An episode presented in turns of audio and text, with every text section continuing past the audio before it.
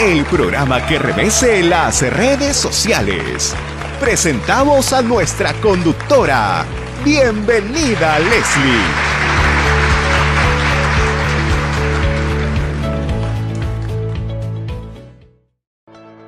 Muy buenos días, amigos televidentes. Les saluda Leslie Yalta Ramírez en la dirección y conducción de Entérate con Leslie. En una edición muy especial y extraordinaria, estamos en un enlace vía Zoom con el doctor Francisco Miro Quesada Rada. Él es exdirector del Diario El Comercio y director de la unidad de posgrado de eh, la Universidad Nacional Mayor de San Marcos. Em, nosotros vamos a conversar con el doctor, una amplia experiencia, sobre un tema muy central y que preocupa al país. Estamos de cara a las elecciones generales 2021 y la pregunta que nos hacemos es si la ruta ¿no? que, se, que, se va, que se ha establecido con, las, con los candidatos presidenciales que tenemos a la vista, ¿no?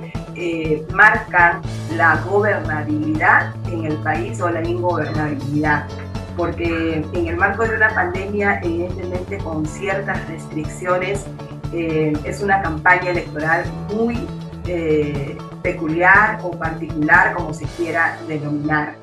Eh, también hay un, un sentimiento ciudadano que no se puede esconder, que no se puede obviar, y es que tal vez los candidatos presidenciales no están llegando al corazón del pueblo, no están convenciendo a la ciudadanía acerca de sus propuestas.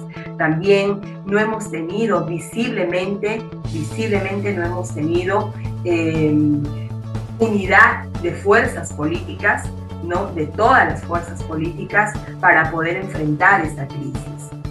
Siempre nos hemos quedado en el hay que, ¿no? o en la crítica, pero qué propuestas ¿no? O qué salidas estamos dando para ayudar, ¿no? A, resolver el problema de crisis que tenemos actualmente, que ya es una crisis sobredimensionada, porque no solamente es un tema de salud propiamente dicho con el tema de pandemia, sino por los efectos colaterales que la pandemia ha traído al país y al mundo.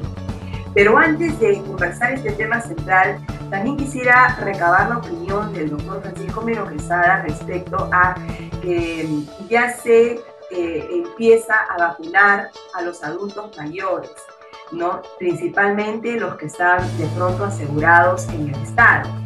Pero ¿qué va a pasar con los adultos mayores que no tienen un seguro del Estado y tienen un seguro, por ejemplo, eh, privado o están en una AFP, en un sistema nacional de pensiones distinto? ¿no? ¿Qué va a pasar con el adulto mayor que, no está dentro de esta prioridad? ¿Somos, ¿Serán una minoría excluida? Eso es una pregunta que le traslado en primer, en primer término al doctor Francisco Miro Quesada Aquí le damos la más cordial bienvenida. Profesor. Gracias, Leli, muy, muy amable. Hasta el momento lo es. Esperemos que el gobierno revierta esta situación y yo quiero aprovechar la oportunidad para hacerle una invocación a Paco Sagasti, al presidente de la República, quien lo conozco de muchos años porque él fue íntimo amigo de mi padre y hemos compartido chifas juntos varias veces. No, bueno, no lo veo hace tiempo, pero hemos tenido esa amistad. Él en una oportunidad en los años 80 presentó un libro mío, introducción a la ciencia política en el Colegio de Abogados. Este, una invocación para él eh, como amigo, a pesar de que formo parte de esa minoría, pero yo creo que eh, tampoco podemos dejar a esta minoría de adultos mayores eh, fuera de, digamos, del derecho que nos asiste a todos los peruanos de ser vacunados. Espero yo que el ministro, el doctor Ugarte, pues pueda revertir también esa situación, ¿no? Porque eso es un tema de política pública y yo estoy totalmente de acuerdo que el tema de la vacuna sea un tema de política pública porque nos compete a todos los peruanos y eso, sea, y eso es a nivel mundial también. Así es, y no distingue eh, si, en qué clase de seguros están, no distingue si son servidores del Estado o no. Eh, y, esto también puede conllevar... En Chile, en Chile no se ha hecho esa distinción. En Chile aseguran a todos y además eh, uno se puede ir a, perdón, vacunan a todos y uno se puede vacunar eh, va al municipio o, va a una farmacia y lo vacunan. Entonces yo no veo por qué no se puede hacer no sé cuántos habrán afiliados en las AFP, pero de todas maneras podría ser medio millón de personas, ¿no?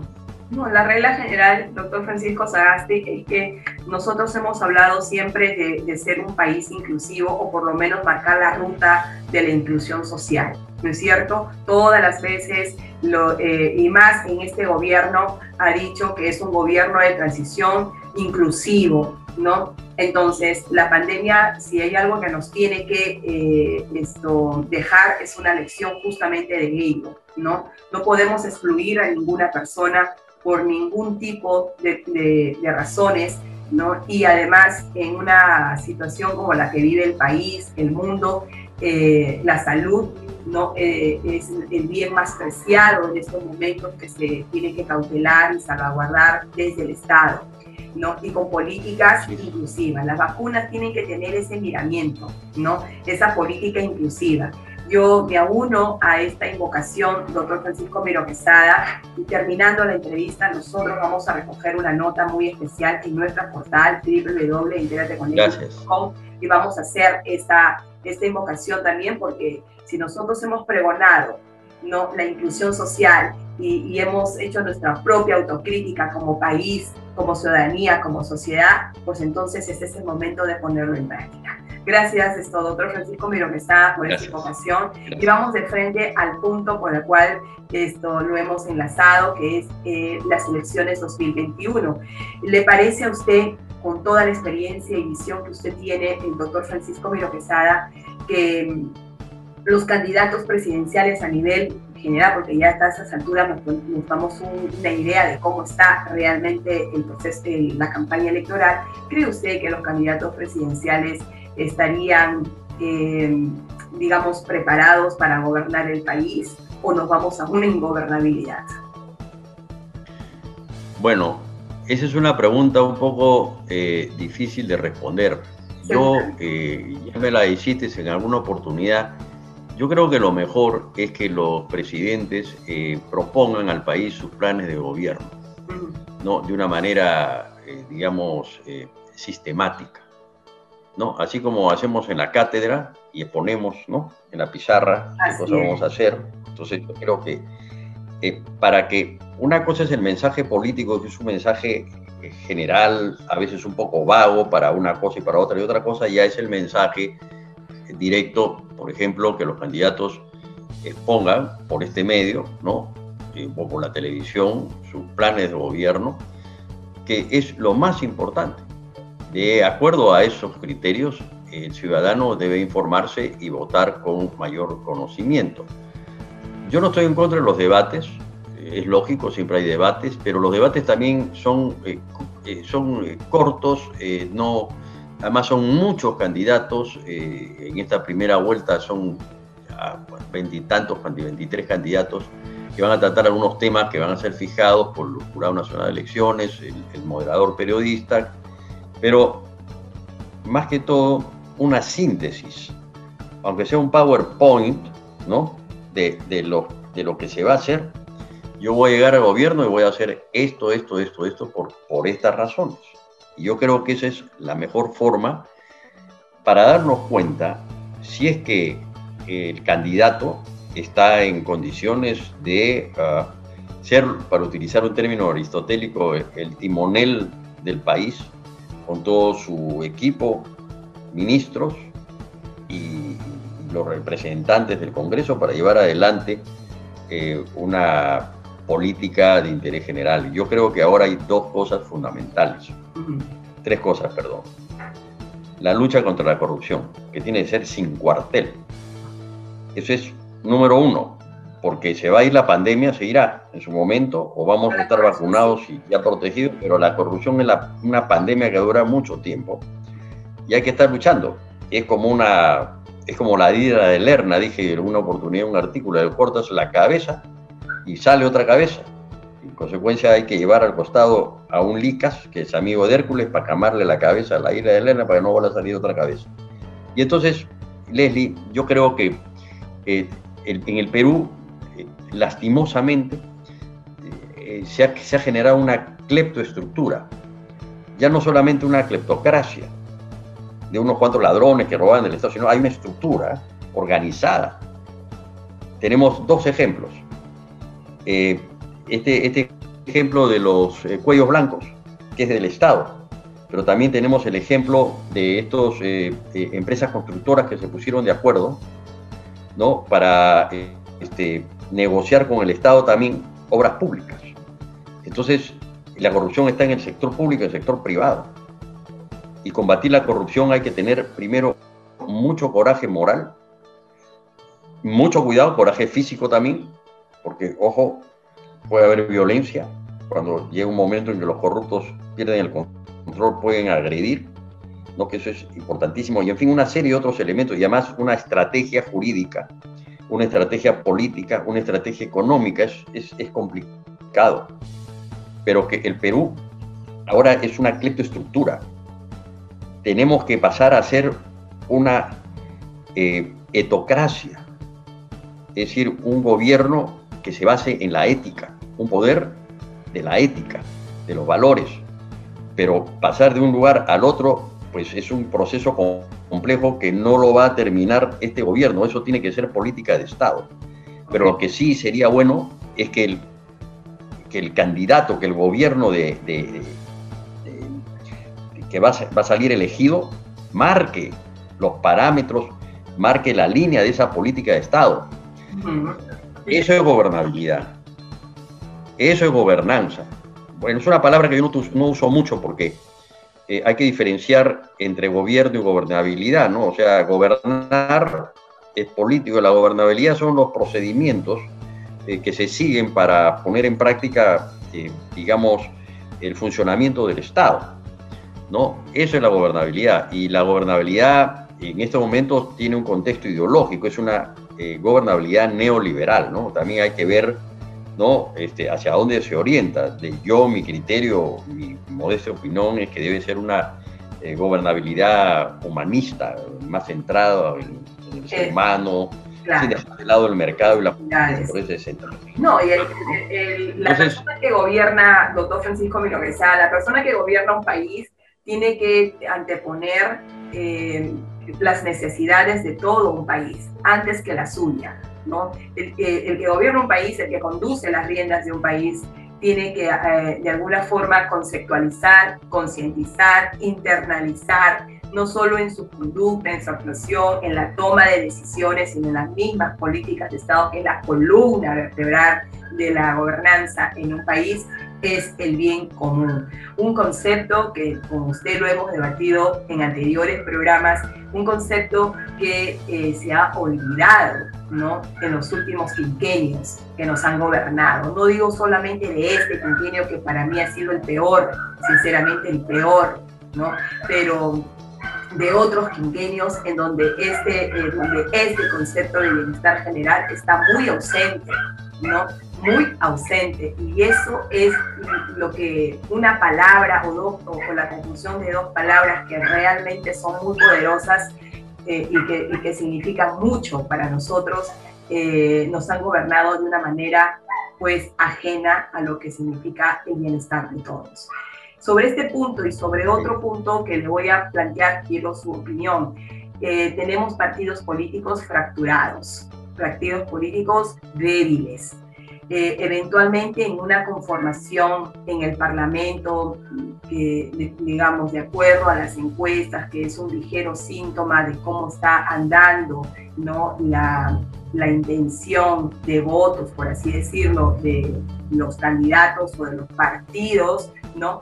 Em, eventualmente la conformación en el Parlamento de bancadas, eh, todo parecería indicar que ninguna bancada va a tener una mayoría absoluta como la tuvo el Fujimorismo en este quinquenio, ¿no? de, arranque en este quinquenio.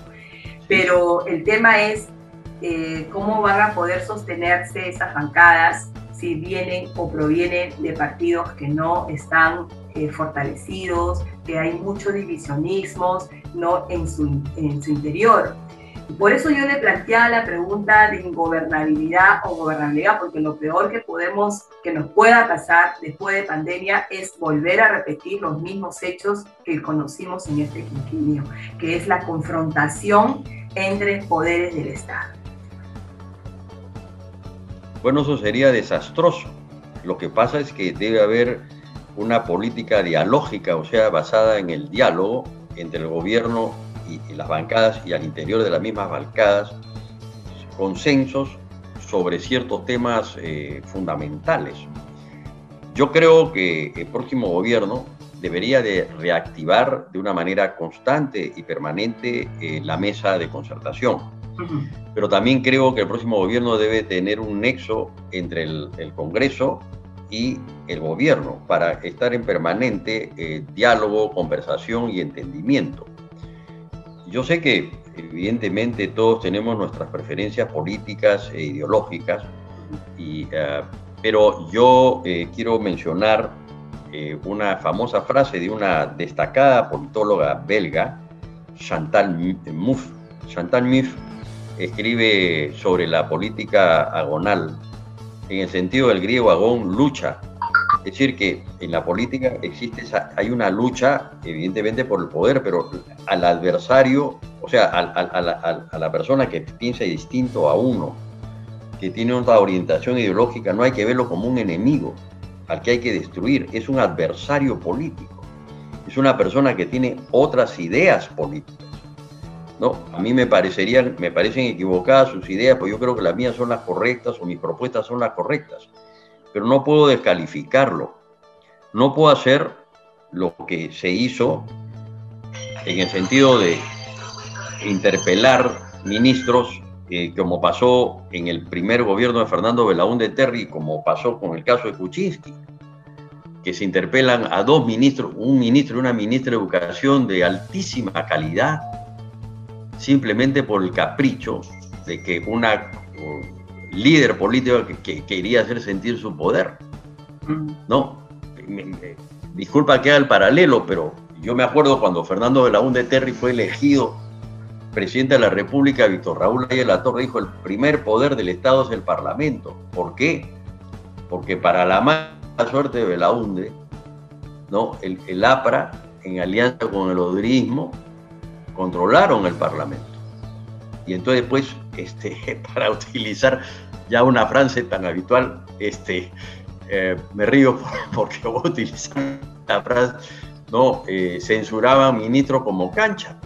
Y, ahora también, ¿no? Más allá de lo irónico, eh, lo han hecho, lo, lo, hicieron este, em, de una manera casi inmediata con, cuando este, digamos, Vizcarra todavía era eh, eh, eh, presidente y nombra a Cateriano.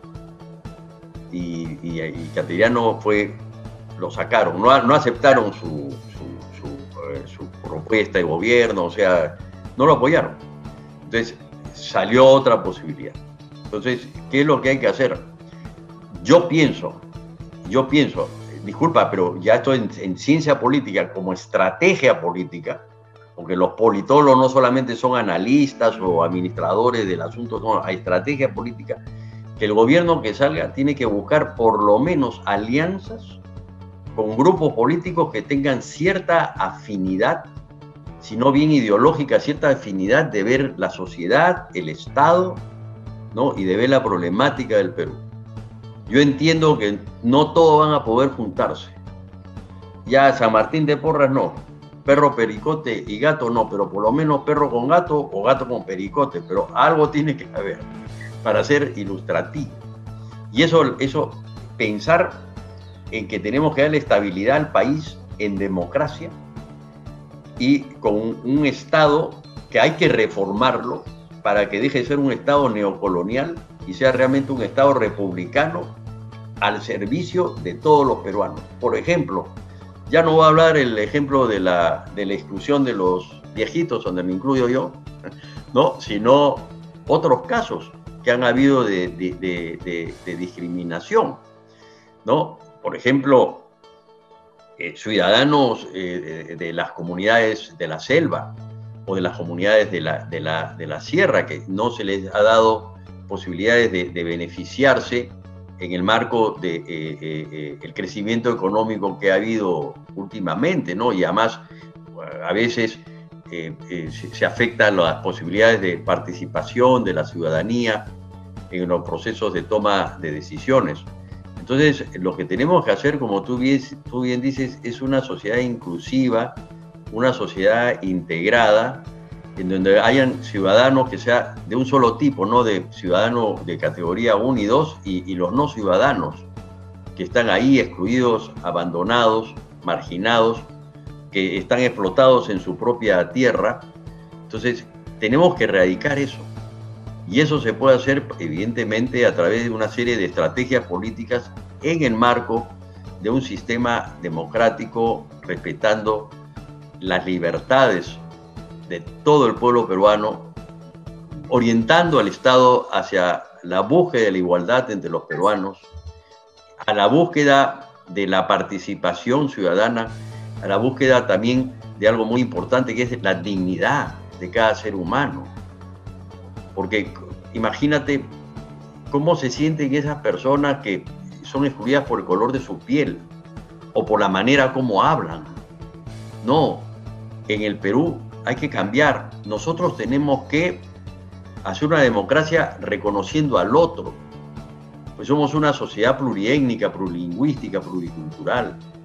Y evidentemente consolidar el autogobierno, ¿no? Que no solamente elijamos a nuestras autoridades, sino que el, el pueblo participe, que el pueblo vigile, que haya total libertad de, expresión y de crítica. No hay que tenerle miedo al revés, pero se tiene miedo cuando uno no es transparente, pues, ¿no? Esa prensa que se mete, bueno, hay todo tipo de prensa, tú sabes, eso es en todas partes del mundo. Por supuesto. Pero, pero, pero, pero se mete, pues, ¿por qué? Porque tiene que fiscalizar. En la función fiscalizadora en el mundo moderno ya no solamente es de los parlamentarios, es también de los medios de comunicación y es de la ciudadanía que tiene que estar vigilante. Entonces, la, la forma de, de, digamos, de destapar pero lógico, es Tenemos intermediarios entre la necesidad ciudadana con las autoridades, ¿no? Nos ha pasado hace poco a nosotros también, eh, que vienen y nos, nos, pasan sus, sus, quejas, sus denuncias, y bueno, eh, y también hay, que saber reconocer cuando estamos en un error, ¿no? Y, bueno, lo importante es que nosotros tenemos una política que eh, eh, yo recojo sus reflexiones en el sentido de que tenemos que buscar una política dialogante. La pregunta es, ¿sabemos dialogar en este país, en nuestro país? ¿Sabemos dialogar? Bueno, si no no supiéramos dialogar, tendremos que aprender. Exacto. Tendremos que hacer un, esfuerzo, ¿no? Yo creo que. Por ejemplo, a ver, eh, la palabra se llama prejuicio, ¿no?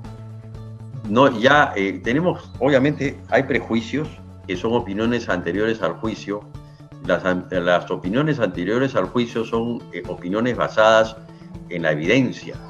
¿no? Entonces, a veces, por ejemplo, tú no sabes por qué una persona te cae mal. No sé, pues me cayó mal su cara, su manera de ser y entonces tienes prejuicio contra esa persona.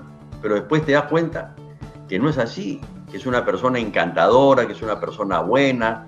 No, eh, hay, prejuicio porque se apellida de esta manera o porque, este, bueno, es, milita en este partido político o en esta agrupación política o, porque profesa otra religión a la mía.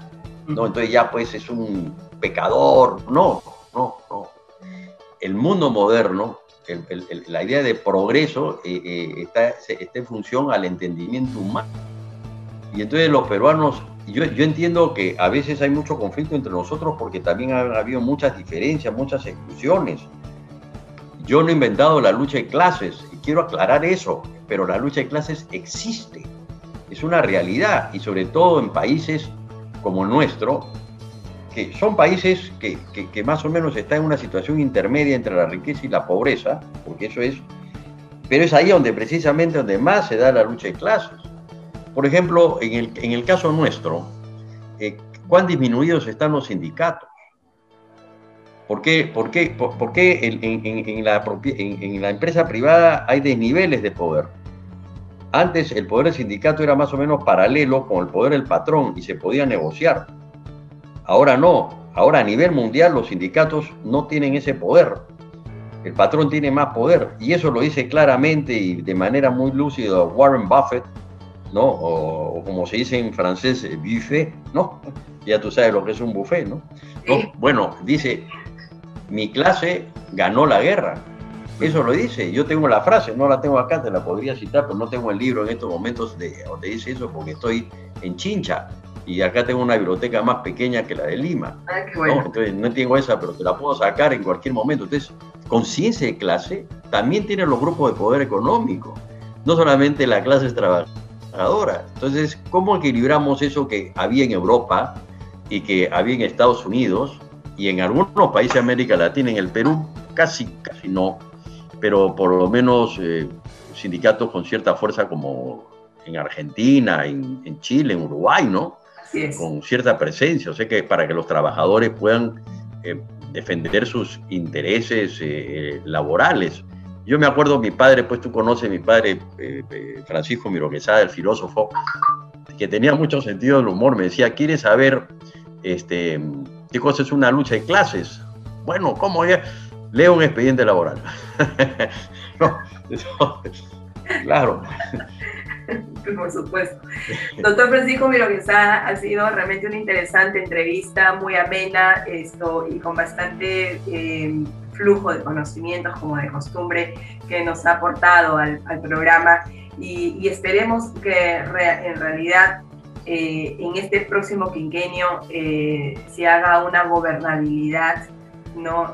humanista, con una renovada visión de país, inclusiva, ¿no?